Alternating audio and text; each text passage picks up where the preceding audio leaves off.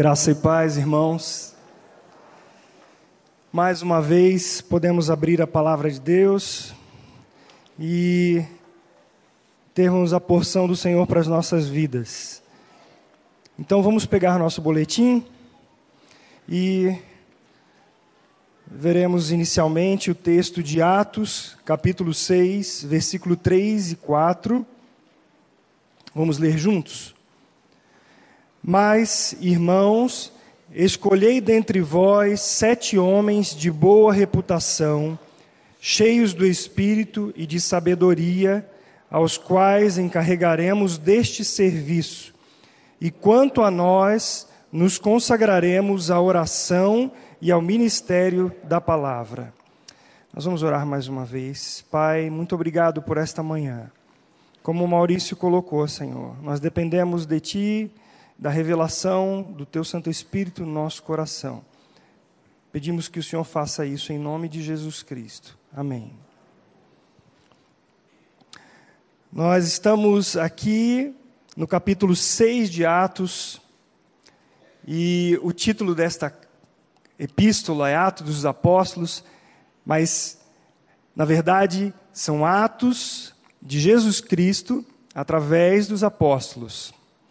O Senhor Jesus Cristo, que foi assunto aos céus, ele agora está agindo por meio da igreja. Após a ressurreição, Jesus apareceu aos discípulos durante 40 dias. Suas últimas palavras antes de ser elevadas às alturas foi que não se ausentassem de Jerusalém, mas que esperassem a promessa do Pai, a qual ele tinha dito. Em Atos 1:8 mas recebereis poder ao descer sobre vós o Espírito Santo, e sereis minhas testemunhas, tanto em Jerusalém, como em toda a Judéia e Samaria, até os confins da terra. Jesus, então, nesses últimos momentos com os discípulos, eles dizem, ele diz, e a palavra dele é que eles permanecessem, permanecessem, que eles esperassem. Como sempre é a palavra de Deus para nós, na direção de que nós permaneçamos, que nós esperemos na revelação do Senhor para as nossas vidas. Não que nós falemos assim: Senhor, está em tuas mãos e saímos atropelando e fazendo as coisas segundo a nossa própria, o nosso próprio discernimento. Mas esperem, esperem que vocês receberão do alto. E vocês vão receber com o propósito de serem minhas testemunhas aqui na Judéia, Samaria e até os confins da terra. E de fato, até Londrina. De fato, após o Pentecostes, a sétima semana após a Páscoa, Aqueles que permaneceram unidos em oração no cenáculo foram cheios com o Espírito Santo. Depois você pode ler Atos 1, 2, 3, 4, 5 e 6, mas você vai ver especificamente no capítulo 1, de 12 a 14 e de 2, de 1 a 4. Os apóstolos, aquelas pessoas que estavam juntos com eles, não nasceram de novo naquele momento. É importante nós sinalizarmos isso. Eles não nasceram naquele momento, mas ficaram cheios do Espírito Santo. No período histórico do Antigo Testamento até o Pentecostes, o Espírito Santo operou a salvação da mesma maneira que do Pentecostes em diante. Porque é somente pela ação do Espírito Santo que uma pessoa nasce de novo. Você entende isso? Que somente é pela revelação do Espírito Santo que alguém pode confessar os seus pecados diante do Senhor? Que tanto antes de Jesus, no Antigo Testamento, quanto até hoje, é só pela revelação do Senhor Jesus Cristo? Você crê nisso? Então, nós podemos continuar entendendo que o que vemos no Antigo Testamento é a unção do Espírito Santo capacitando reis, sacerdotes, juízes, profetas, para uma determinada missão, como nós lemos, podemos ler em Números 11, 16 a 20. O próprio Davi, homem segundo o coração de Deus, após confessar o seu pecado, ele orou a Deus que não retirasse dele o Espírito Santo. Salmo 51, de 9 a 11. Davi pede que não retirasse dele a unção que o capacitou a reinar sobre Israel. Ele não pede que ele é, ficasse sem o Espírito Santo, porque quando uma pessoa nasce de novo, ela já recebe o Espírito Santo. Mas assim como o Espírito Santo foi dado, a unção do Espírito Santo, para os profetas profetizarem, para os reis reinarem, para aqueles artífices fazerem todas as obras de, do templo, assim também nós temos o Espírito Santo e recebemos a unção do Espírito Santo, somos cheios do Espírito Santo. No Novo Testamento, nós temos o relato, por exemplo, de Lucas, quando Lucas relata na sua carta sobre Maria, quando ela teve a concepção de Jesus Cristo. Ela recebeu por obra do Espírito Santo e ela ficou grávida. Isabel, por exemplo, a mãe de Jesus, lá em João 1,41, ela teve a unção do Espírito Santo. Ela ficou cheia do Espírito Santo. Também nós vemos Zacarias, pai de João, em Lucas 1,67, onde o Espírito Santo encheu com um propósito. Após o Pentecostes, todo cristão, ele recebe o Espírito Santo ao nascer de novo. E através dessa de ser cheio do Espírito Santo, ele recebe dons para servir na missão e edificação e proclamação do Senhor Jesus Cristo. É importante entendermos isso. Lembremos que Jesus Cristo, ao, ao prometer que enviaria o Espírito Santo, disse que haveria um propósito. Ele diz: E sereis minhas testemunhas. Foi isso que nós lemos. João, o discípulo amado, relata as palavras de Jesus, dizendo assim: Mas o Consolador, o Espírito Santo, a quem o Pai enviará em meu nome, esse vos ensinará todas as coisas e vos fará lembrar de tudo o que vos tenho dito. Em João 14, 26. Essa é a ação do Espírito Santo, nos capacitar para a obra do ministério. Ao nascer de novo, nós recebemos o Espírito Santo. É o Espírito Santo que nos convenceu do pecado. É o Espírito Santo que nos guia a toda a verdade. E ele dá, ele nos enche do seu espírito, nos capacitando, assim como capacitou aqueles sete homens que receberam a missão do, dos, da igreja para um fim específico. Em Atos 2, vemos a atuação do Espírito Santo na vida dos apóstolos, revelando a pessoa de Jesus Cristo. E assim começou a crescer a igreja. Respondeu-lhes Pedro, com o texto de Atos 2, 38. Arrependei-vos e cada um de vós seja batizado em nome de Jesus Cristo para a remissão dos vossos pecados e recebereis o dom do Espírito Santo. O arrependimento só é possível pela ação do Espírito Santo, pois revela quem Deus é e quem nós somos. Naqueles dias, o número de cristãos estava crescendo e houve murmuração. A palavra no grego gogusmos que é resmungo, reclamação não declarada abertamente. E ele recebeu essas informações dos helenistas, eles estavam reclamando contra os hebreus, porque as viúvas deles estavam sendo prejudicadas na distribuição diária de alimentos, o que diz em Atos 6:1. Havia um conflito religioso e cultural na igreja de Jerusalém. Então, da onde vem esse problema que surge na igreja? Quando nós temos poucas pessoas, nós temos menos problemas.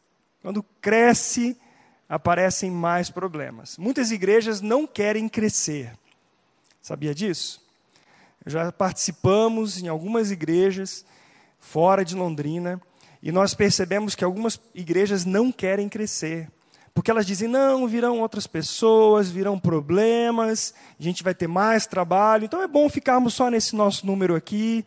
Tá bom, tá confortável assim. Mas a igreja estava crescendo por causa do evangelho que estava sendo pregado. O evangelho estava sendo pregado. E aí o que acontece? Gogusmos. A palavra meio é, pegajosa, né? Gogusmos, reclamações. E são aqueles tipos de. Aquela, aquela reclamação que ela é feita meio por baixo dos panos, né, nos corredores, que vão causando problema maior na igreja. E no judaísmo, no tempo de Cristo e dos primeiros discípulos, havia dois grupos de judeus. Havia um natural da região da Palestina, judeus cristãos de língua aramaica, é, uma cultura hebraica de muitos anos, muitos séculos, é, ligado a costumes, a tradições. Essas pessoas estavam presas a tradições que vieram sendo desenvolvidas ao longo dos séculos e eles estavam arraigados então nessa forma de culto do exterior, de fazer as coisas para parecer que são agradáveis a Deus, que fazem as coisas conforme a vontade de Deus. Mas havia também, fora da Palestina, judeus que eles foram dispersos lá atrás, quando na primeira diáspora, lá em 586, quando Nabucodonosor, segundo imperador da Babilônia, invadiu o reino de Judá, destruiu Jerusalém e o templo, e isso se seguiu depois da dispersão em 722, quando o reino de Israel ao norte é destruído pelos assírios. E aí mais um grupo de dez tribos de Israel são levadas cativos para a Síria. Esses são os gregos, que na verdade são judeus, mas de cultura grega. Eles eram judeus, mas já tinham uma cultura diferente. Eles falavam também o grego, eles moravam fora da Palestina, e deles se dizia que eles não eram praticantes de verdade, como assim os fariseus, dos preceitos tidos como importantes. Então você veja aí o problema. Começou uma, uma questão cultural, mas também religiosa. E começaram a reclamar, então, os gregos: olha, os judeus não estão atendendo às necessidades das viúvas. Então, para um olhar superficial, é, talvez nos pareça simples resolver a questão. Talvez uma reorganização da distribuição dos alimentos resolvesse o problema. E a igreja seguiria com seu crescimento. Porém, o problema era mais profundo. Muitos dos que tinham crido no Evangelho tinham uma crença enraizada no judaísmo e traziam isso para a igreja. E aí nós vamos ver que uma igreja fundamentada numa cultura religiosa, costumes, tradições centradas no homem, ela sempre será uma grande fonte de problemas. Se a igreja ela estiver centrada no homem, nas suas tradições, na sua cultura, ela vai deixar a palavra de lado. E deixando a palavra de lado, nós vamos ter muitos gogusmos, muitas murmurações, porque está centrada no próprio homem. Então, a liderança da igreja começa a apagar incêndio. E vamos apagar incêndio. Problemas e problemas e problemas, e a igreja fica envolta em problemas, em resolver problemas. E aqui nós temos uma decisão muito importante dos apóstolos. Uma decisão tão importante que se eles não tivessem se posicionado naquele momento, talvez o evangelho não tivesse chegado a nós. Nós teríamos uma igreja totalmente voltada para a cultura, voltada para costumes, voltada para problemas e menos para o Senhor Jesus. Então eles dizem assim: não é razoável que nós abandonemos a palavra de Deus para servir as mesas. Você sabe que a igreja pode entrar num ativismo tão grande que tantas coisas e tantas coisas para se fazer que de repente a palavra ela começa sutilmente a ficar para trás. Vamos agora olhar para as nossas famílias. Pastor Maurício fez a, a, a pergunta aqui. De 0 a 10, como é que está a nossa vida de oração? De 0 a 10, como está a palavra de Deus no seio da nossa família? Está na relação familiar de pai com filho, de mãe com filho, de marido para esposa. A palavra de Deus pode estar sendo colocada também em segundo plano. E os problemas vão aparecer, as reclamações vão multiplicar, porque nós estamos deixando a prioridade da palavra de Deus dentro da nossa família. Os apóstolos, eles eram servos de Deus, não estavam se negando a servir, porém, não deveriam se embaraçar com o problema religioso de forma direta. Sabiam que a questão era séria mas que deveriam ficar focados no ministério que Jesus Cristo deu a eles. Também sabiam que na comunidade haviam outros homens transformados por Deus, que poderiam servir e assim não sobrecarregar o ministério da pregação da palavra. Esses sete homens, então, ficaram encarregados de cuidar e garantir que o serviço dos membros da comunidade cristã fosse atendido, sem negligência, e no suprimento aos pobres e necessitados. É importante isso? É importante. Se não fosse importante, eles não teriam essa direção. A igreja tem um papel essencial no cuidado, não pode ser negligente em cuidar dos pobres necessitados, dos membros da igreja, principalmente, os domésticos da fé. Mas havia que uma tendência a que esses apóstolos deixassem a oração e a palavra e fossem cuidar dos problemas que estavam acontecendo, que sem a ministração da palavra eles não seriam resolvidos. Então, os apóstolos fizeram uma assembleia. Vamos reunir aqui a igreja.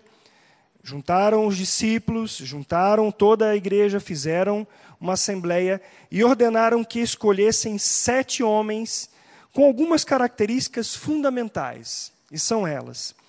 Ele disse em Atos 6, de 3 a 6: Escolhei dentre vós sete homens de boa reputação, cheios do espírito e de sabedoria, aos quais encarregaremos deste serviço.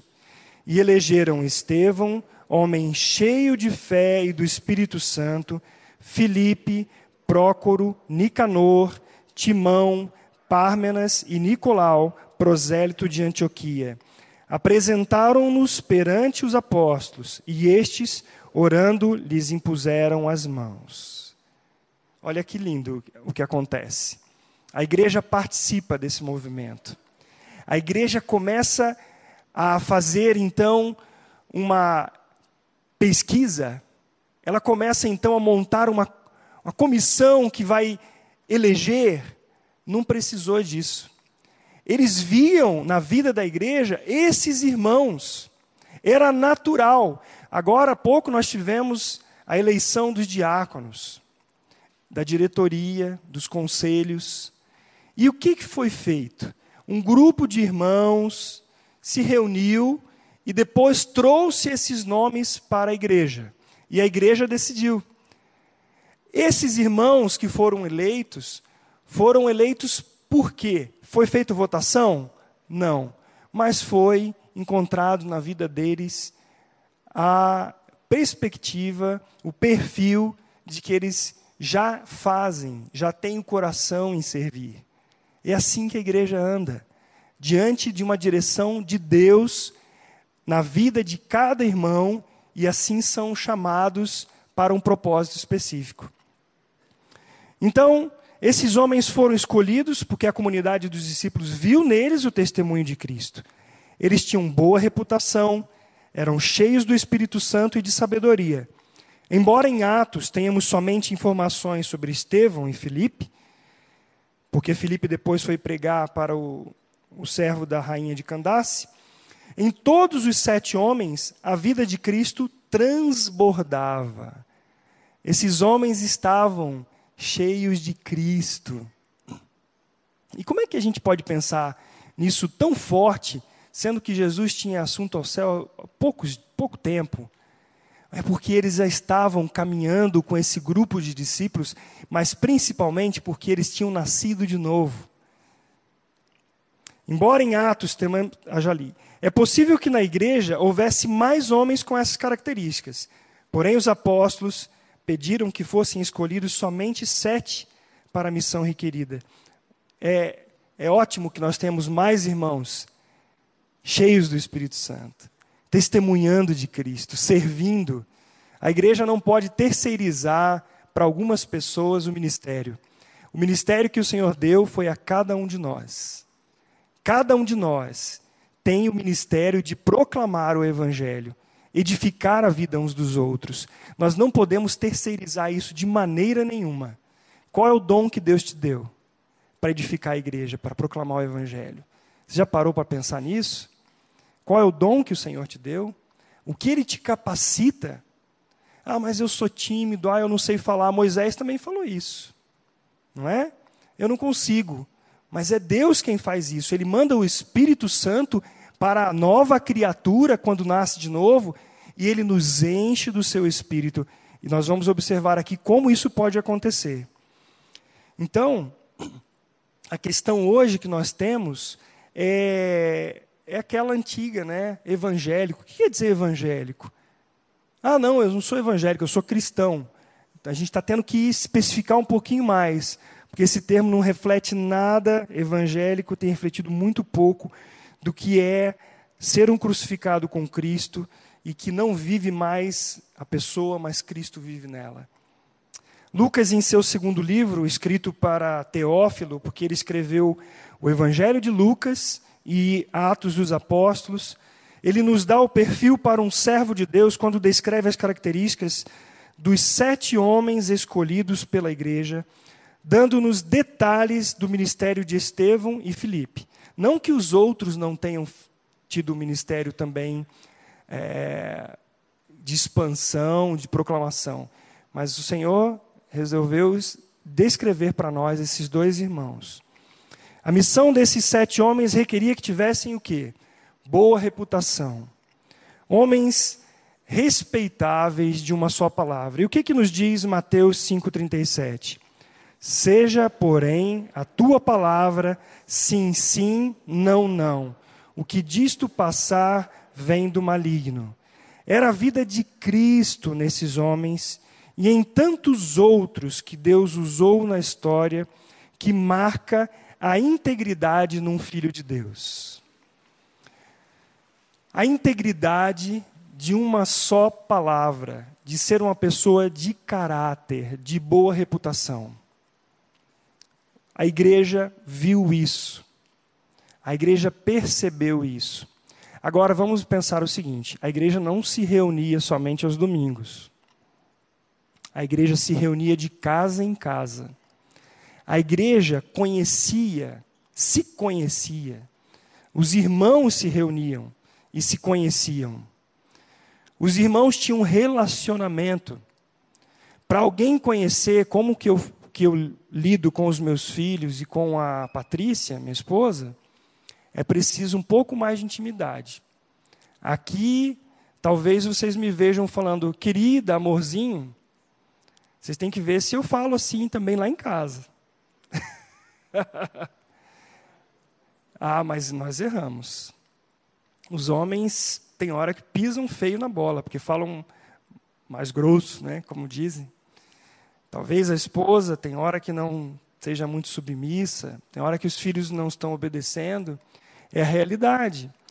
Nós não somos impecáveis, não somos perfeitos, mas nós temos uma coisa muito preciosa: a vida de Cristo dentro de nós. E uma coisa que a vida de Cristo em nós nos leva, sabe ao quê? Ao arrependimento. Quando nós estamos sem o pedido de perdão para a esposa, para os filhos, para o marido, nós estamos debaixo de uma acusação de Satanás. Ele nos acusa, mas quando nós somos quebrantados e pedimos perdão, olha o que, que está sobre nós: o sangue do Senhor Jesus Cristo que nos purifica de todo o pecado. Não é por causa disso que agora que nós vamos pecar à torta direita. Não é, porque o apóstolo Paulo diz assim: olha, eu vou pecar porque eu estou debaixo da graça? De maneira nenhuma. Como nós viveremos no pecado, nós que para ele morremos? Mas a verdade é que nós temos o sangue do Senhor Jesus Cristo sobre nossas vidas. Nós temos o poder do Espírito Santo que nos convence do pecado e que nos leva a confessar e a pedir perdão e a perdoar. Somente pela ação do Espírito Santo. Então nós somos falhos, erramos mesmo. Mas mesmo assim, é possível ver a vida de Cristo na vida dos irmãos. Mesmo com isso, porque a vida de Cristo é superior, é Ele que nos enche, e somente por Ele nós podemos ser santificados. Estevão e os demais homens escolhidos tinham o Espírito Santo habitando neles.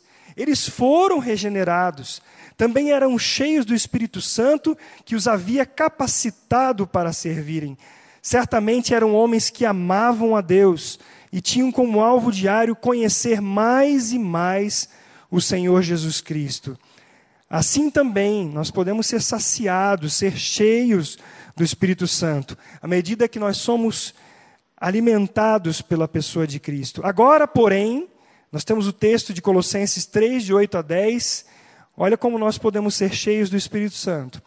Agora, porém, despojai-vos igualmente de tudo isto: ira, indignação, maldade, maledicência, linguagem obscena do vosso falar. Não mintais uns aos outros, uma vez que vos despistes do velho homem com os seus feitos e vos revestiste do novo homem, que se refaz para o pleno conhecimento, segundo a imagem daquele que o criou. Nós também podemos, eu vou citar aqui, se você quiser anotar, Efésios 3,19, que fala de conhecer o amor de Cristo, que excede todo entendimento, para que sejamos tomados de toda a plenitude de Deus.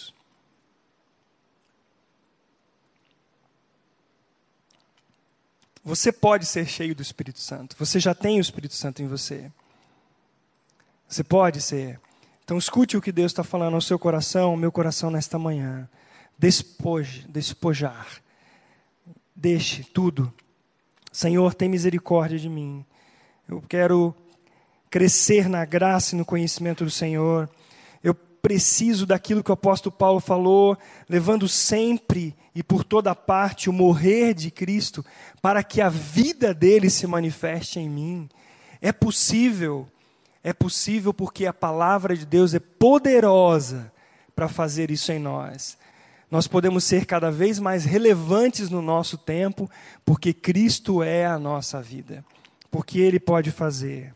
A Bíblia nos diz que sem fé é impossível agradar a Deus. Esses homens eram homens de fé. Essa foi uma das marcas de Cristo na vida de Estevão. Ele era um homem cheio de fé, homem que agradava a Deus, pois vivia pela fé. A fé vinha de quem? De Jesus. E era em Jesus. A fé é fruto da intimidade e dependência de Deus, pois quem conhece, confia. Eu só posso crescer na fé à medida que eu me relaciono com o Senhor, à medida que eu dou atenção à palavra de Deus, ao meu relacionamento na oração com o Senhor, à medida que eu estou sendo cheio da palavra dele no meu interior. E é a verdade também para a sua vida. Mas, poxa, eu só vivo uma, só vivo uma vida mequetrefe, não, não tenho vitória sobre as coisas, mas por que isso? Problemas todos nós temos, mas por que, que muitas vezes nós não temos vitória? Porque talvez a palavra de Deus esteja sendo abandonada do nosso lar, no nosso convívio, nas nossas reuniões familiares. Aparecem tantas coisas, como o pastor Maurício disse na última pregação, A família se reúne e já não pode chamar fulano, não pode chamar cicrano, porque tem problema e são todos cristãos. O que, que acontece? Acontece aqui, tá, nós estamos cheios de nós mesmos e vazios do Senhor Jesus. Vazios da ação do Espírito Santo dele em nossas vidas. É importante que sejamos pessoas de uma palavra só, de boa reputação, homens cheios do Espírito Santo, de sabedoria, de fé. Estevão era um homem sábio, mas essa sabedoria não era um conhecimento intelectual, mas de experiência com Deus, revelação da pessoa e obra de Jesus Cristo. Ele foi acusado de blasfêmia contra Moisés e contra Deus, isso está lá em Atos 6,11. Ele foi levado ao sinédrio por pessoas mentirosas para ser julgado. Em sua defesa, ele faz uma síntese do plano de Deus desde Abraão até Jesus Cristo. Estevão tinha conhecimento das Escrituras, da vontade de Deus para o mundo. Um servo de Deus precisa saber manejar as Escrituras. Por isso o apóstolo Paulo disse: Sim, deveras considero tudo como perda por causa da sublibilidade do conhecimento de Cristo Jesus, meu Senhor. Filipenses 3,8. É isso. Eu, eu não tenho o conhecimento é, científico em maior relevância, em maior altura do que o conhecimento do Senhor Jesus Cristo. O conhecimento intelectual, o conhecimento científico é importante, mas ele não pode sobrepujar o conhecimento do Senhor. É relacionamento. Imagina um homem é, sem cultura, no sentido de não ter aprofundado no conhecimento teológico judaico, mas ele tinha a vida de Jesus Cristo. Ele conhecia as Escrituras e aqueles homens do Sinédrio ouviram e o ouviram falar desde Abraão. Ele veio fazendo uma retrospectiva de tudo das Escrituras. Nós temos conhecimento da palavra de Deus a esse ponto? Você tem. Você tem lido as Escrituras? Tem se alimentado da palavra de Deus? Estevão era um homem também cheio de graça e do poder de Jesus Cristo. Atos 6,8 fala sobre isso. E ele glorificava a Deus através disso aí. Uma pessoa cheia de si não tem espaço para ser cheia de Deus.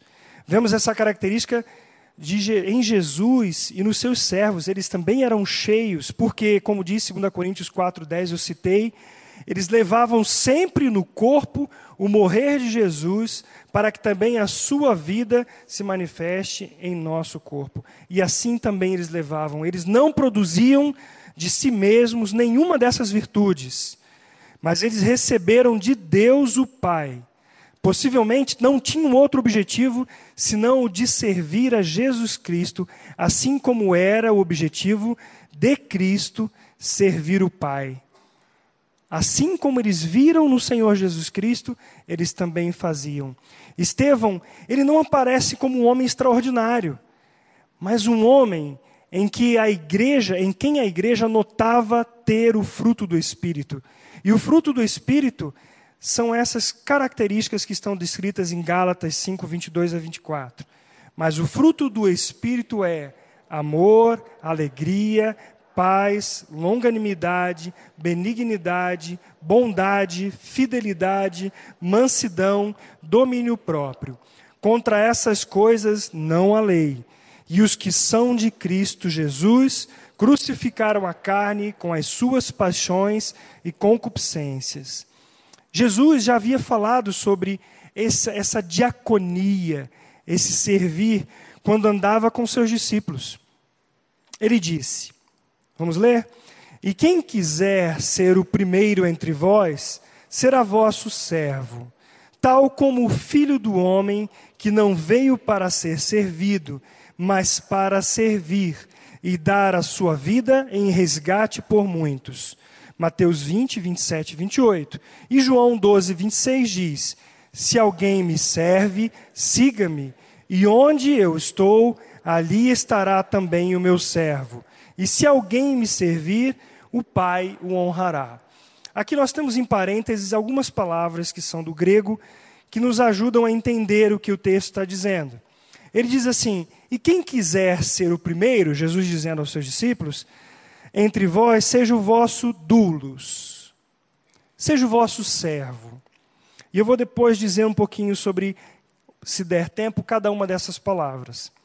Então, dulos é uma palavra usada para servo, tal como o filho do homem que não veio para ser servido, mas, e aí a palavra diaconel, que vem de diácono, mas para servir. Então, diácono é o servo. E diaconel é o, o, o ato dele servir.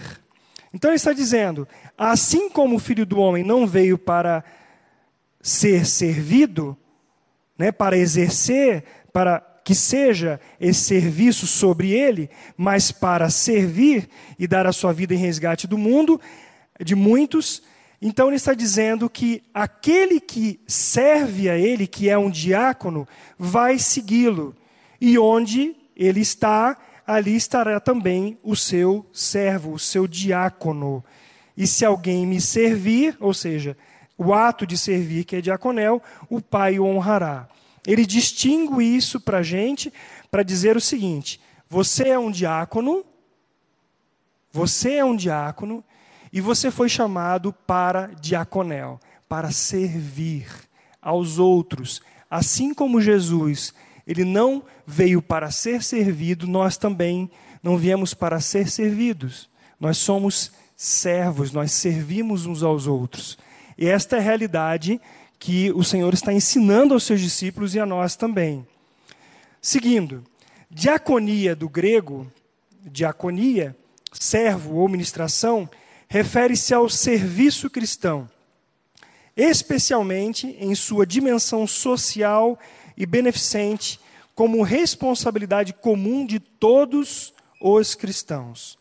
Já o termo diaconel, que é diaconato, designa essa fun mesma função enquanto exercida por oficiais da igreja, os diáconos. Ah, no Novo Testamento, nós encontramos outras palavras traduzidas como servo.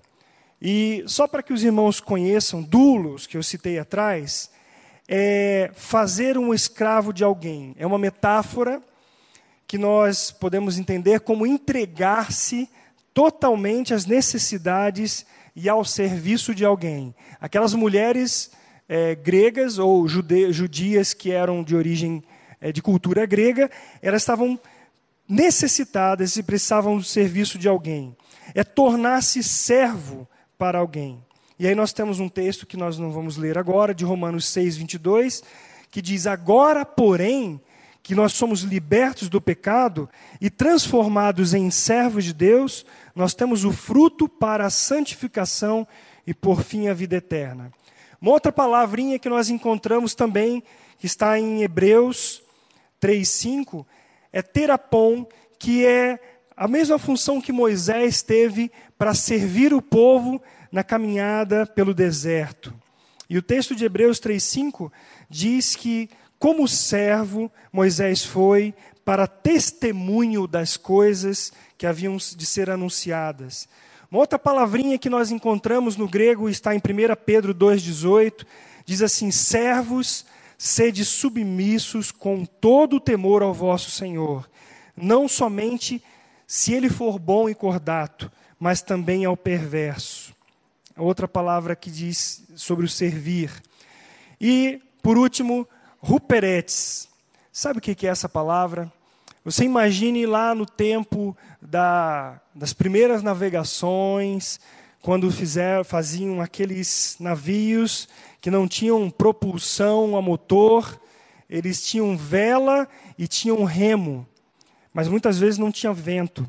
E aqueles escravos eram colocados em galerias nos navios de madeira, e eles tinham grandes remos em suas mãos. Então você imagine que o, a primeira categoria lá em cima eram daqueles servos mais é, bonzinhos, eles obedeciam. Então eles ficavam naquela primeira categoria, primeira galeria. Os segundos servos, aqueles mais ou menos. E os terceiros, quartos, eram aqueles assim que ninguém gostava. Só o que acontecia com esses servos é que os lá de cima não tinham hora para ir ao banheiro. Eles faziam as necessidades lá em cima, eles bebiam água, eles suavam, tudo o que acontecia caía sobre os demais. E aquela última galeria era coisa né, de perfume francês.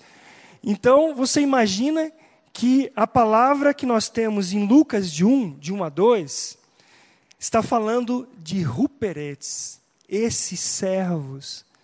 Então, o servo, ele não se gloria, a missão dele é servir. Nós precisamos disso. Nós não temos glória nenhuma em servir. Nós somos aqueles servos lá de baixo. É isso que o Senhor está fazendo, falando. E Ele vai tratar com o nosso coração até que nós entendamos que a glória e a honra é toda do Senhor Jesus Cristo. O texto que eu, que eu citei é assim, ó. Visto que muitos houve que empreenderam uma narração coordenada dos fatos que entre nós se realizaram, conforme nos transmitiam os que desde o princípio foram deles testemunhos oculares e ministros da palavra. Ministros aqui é ruperetes, são esses remadores de baixa categoria. Então, aqueles que proclamam a palavra são ruperetes. Viu, Maurício? Viu, mano? O que, que nós temos? Para todos aqui. Servir é uma das características de um filho de Deus. Você crê nisso? Todo aquele que é nascido de novo tem essa marca, pois é do próprio Cristo, pois é do próprio Cristo essa marca que habita em cada regenerado. Embora exista à disposição da igreja um grupo de pessoas separados para o diaconato, o serviço não pode ser atribu atribuído apenas a um grupo específico de servos. Jesus Cristo é o servo. Eis, vamos ler junto Isaías 42, 1. Eis aqui o meu servo, a quem sustenho, o meu escolhido, em quem a minha alma se compraz. Pus sobre ele o meu espírito, e ele promulgará o direito para os gentios. A palavra aqui não é, no grego, não é o servo como nós vimos até agora. A palavra é ebed. É, está falando aqui no sentido como forma de dirigir-se entre iguais. Deus dizendo sobre Jesus Cristo, por isso ele fala iguais. Ele está dizendo que ele é o servo, a quem o Deus sustenta, e ele pôs sobre ele o seu espírito. E o que, que ele vai fazer? Promulgará o direito para os gentios. O apóstolo Pedro reconheceu essa característica em Jesus, quando disse ao povo, Atos 3,13: O Deus de Abraão, de Isaac e de Jacó, o Deus de nossos pais, glorificou a seu servo. Jesus, a quem vós traístes e negaste perante Pilato. Quando este havia decidido soltá-lo. O apóstolo Pedro está falando aqui de Jesus, ele usa a palavra servo, e a palavra servo aqui, ela tem também a mesma característica, escravo, servente, além de criança, de pequeno. Ele está dizendo Jesus, servo, servente, escravo. Ele é o diácono por excelência. Foi Jesus quem tomou a toalha e lavou os pés dos discípulos, João 13, 5. Assim, amados, o apóstolo Paulo, ele descreve as características de um diácono em 1 Timóteo 3, de 8 a 10. Semelhantemente, quanto a diáconos, é necessário que sejam respeitáveis, de uma só palavra, não inclinados a muito vinho, não cobiçosos de sorte da ganância, conservando o ministério da fé com a consciência limpa. Também sejam estes, primeiramente, experimentados, e se se mostrarem irrepreensíveis, exerçam o diaconato. Então, eu primeiro falei sobre a questão do diaconato na vida de todos os cristãos, e como assunto específico aqui é sobre o diácono, então agora nós abordamos essas características, as mesmas, mais ampliada ainda do que é o diaconato no seio de uma igreja, na vida de uma igreja. todos nós somos diáconos diante do Senhor. Todos nós somos pregadores da palavra de Deus. Não só os pastores, não só os pregadores, todos nós, porque essa foi a missão que Deus nos deu. Agora, na igreja, o Senhor coloca para a edificação da nossa vida também pessoas qualificadas pelo Espírito Santo para esta obra. O modelo, sem dúvida, é Jesus Cristo. Então, o Espírito Santo estava sobre Jesus Cristo e ele falou assim: ó, o Espírito, quando ele abriu o livro, lá em Isaías, ele disse: O Espírito do Senhor está sobre mim, ele me ungiu para evangelizar os pobres, enviou-me a proclamar libertação aos cativos, restauração da vista aos cegos e pôr em liberdade os oprimidos e a pregoar o ano aceitável do Senhor. O Senhor unge as nossas vidas para um propósito específico. Então, a partir do, do Pentecostes, o Espírito Santo é derramado sobre todas aquelas pessoas que estavam ali. Todos sem exceção, os, as novas criaturas receberam o dom do Espírito Santo, a unção do Espírito Santo para servirem. Então é importante que nós tem, também tenhamos cuidado quando nós queremos ver pessoas na igreja qualificadas para o ministério. Essas pessoas, então, nós podemos assim, ah, não, essa pessoa é habilidosa, essa pessoa é capaz, essa pessoa é inteligente, essa pessoa tem sucesso nos seus empreendimentos, essa pessoa tem uma grande formação secular. Não é isso. O que nós precisamos ver nas, na vida de cada um é justamente, justamente uma vida reta, cheia do Espírito Santo, de sabedoria e graça de Deus. Estevão era esse homem. Estevão era servo de Deus, homem simples de grande testemunho reconhecido pela congregação. O seu modelo era Jesus Cristo e pregava o evangelho de Jesus Cristo através da própria vida. Estevão foi apedrejado por causa de Cristo. Poderemos também morrer por causa do evangelho, mas assim como Estevão, teremos a, convic a convicção que estamos no Senhor. Esta é a realidade que o Senhor nos ensina. Eu gostaria de resumir com os irmãos aqui os pontos importantes para que nós pensemos e consideremos. O primeiro é que todo pecador, por ser feito uma nova criatura, ele recebe o Espírito Santo. E com ele também o poder para testemunhar de Jesus Cristo. Você é uma nova criatura, você recebeu o Espírito Santo para testemunhar e para edificar o corpo de Cristo. O segundo ponto é que o Espírito Santo habita na vida da nova criatura, seja lá no passado, no Antigo Testamento ou no presente. Todo aquele que crê no Senhor Jesus Cristo foi convencido do seu pecado pelo Espírito Santo e salvo somente pela graça de Deus. Como é que aqueles homens e mulheres no Antigo Testamento foram salvos? Pela graça de Deus. E foram convencidos por quem?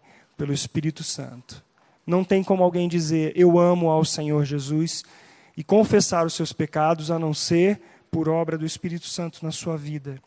Em terceiro lugar, ser cheio do Espírito Santo é fruto de um relacionamento de intimidade com Deus. Nós temos buscado a intimidade com o Senhor, temos buscado a palavra de Deus na nossa casa, com os nossos familiares, com os nossos filhos, a nossa esposa. Maridos, nós somos diante de Deus responsáveis pelo cuidado, como sacerdotes, como reis, como profetas nas nossas casas. É importante que as esposas também auxiliem os seus maridos nessa missão, porque se nós não tivermos a palavra de Deus sendo vivida, experimentada, não só através da nossa palavra, dos nossos atos, nós vamos ter gogusmos, nós não, não, não teremos louvores, teremos reclamações. Terceiro, em quarto lugar, eu queria ressaltar com os irmãos que os diáconos Estevão e Filipe e os demais foram designados para servir as mesas, mas eles não deixaram de pregar a palavra de Deus. Por isso Filipe por isso Estevão foi morto. Por isso Filipe pregou para o eunuco e depois ele foi para outro lugar e foi pregar, e continuou o seu ministério pregando e servindo. Em quinto e último lugar, a missão da igreja é pregar a palavra de Deus na capacidade e na unção do Espírito Santo. Nós temos boas obras, beneficência, filantropia, devemos fazer. A igreja na história foi que começou hospitais, que começou escolas de ensino público, a igreja esteve presente na educação do mundo até hoje, mas ela continuou pregando a palavra de Deus, por isso ela chegou a nós hoje. Então a nossa missão como igreja, principal, a prioridade, é pregarmos o evangelho de Cristo. É a sua missão, é a minha missão. Vamos orar? Pai, te damos graças por tua palavra. E nós sabemos que somente pela revelação do teu Santo Espírito é que nós podemos ter a, o entendimento da palavra, que nós podemos crer na tua palavra. E nós te damos graça porque essa palavra é tão rica e o Senhor é tão poderoso, infinitamente mais do que nós pensamos, para cumprir esta palavra em nós. Pai, eu peço que neste ano de 2019, a marca da nossa igreja é que sejamos cheios do teu Santo Espírito. Que a nossa igreja, apesar dos problemas, apesar das murmurações, nós temos sobre todas essas coisas o louvor, a honra, a glória ao teu nome, Pai. Que nós possamos viver e pregar esse evangelho por meio do teu Santo Espírito, a vida de Cristo em nós. Nós rogamos isso, Pai, em nome de Jesus. O avivamento que o Senhor venha pregoando em nossas vidas há já há dois anos, com mais intensidade. O Senhor está fazendo, Pai. E eu peço que o teu povo tenha aberto o entendimento e a fé para crer na tua palavra e viver através dela. Em nome de Jesus Cristo. Amém. A Livraria PIB Londrina procura selecionar cuidadosamente seus títulos e autores a fim de oferecer um conteúdo alinhado com o Evangelho de Jesus Cristo Bíblias, livros de teologia, devocionais, literatura infantil, biografias, comentários bíblicos e muito mais. Dispomos também de um acervo de CDs e DVDs das mais de 5 mil mensagens ministradas na primeira Igreja Batista em Londrina. Visite a Livraria PIB Londrina e conheça ainda mais. Livraria PIB Londrina, de segunda a sexta, das 13h30 às 18 horas endereço na Avenida Paraná, 76A, próximo ao Calçadão, bem no centro de Londrina. Ligue para 3372 8921 ou acesse o site www.livrariapiblondrina.com.br.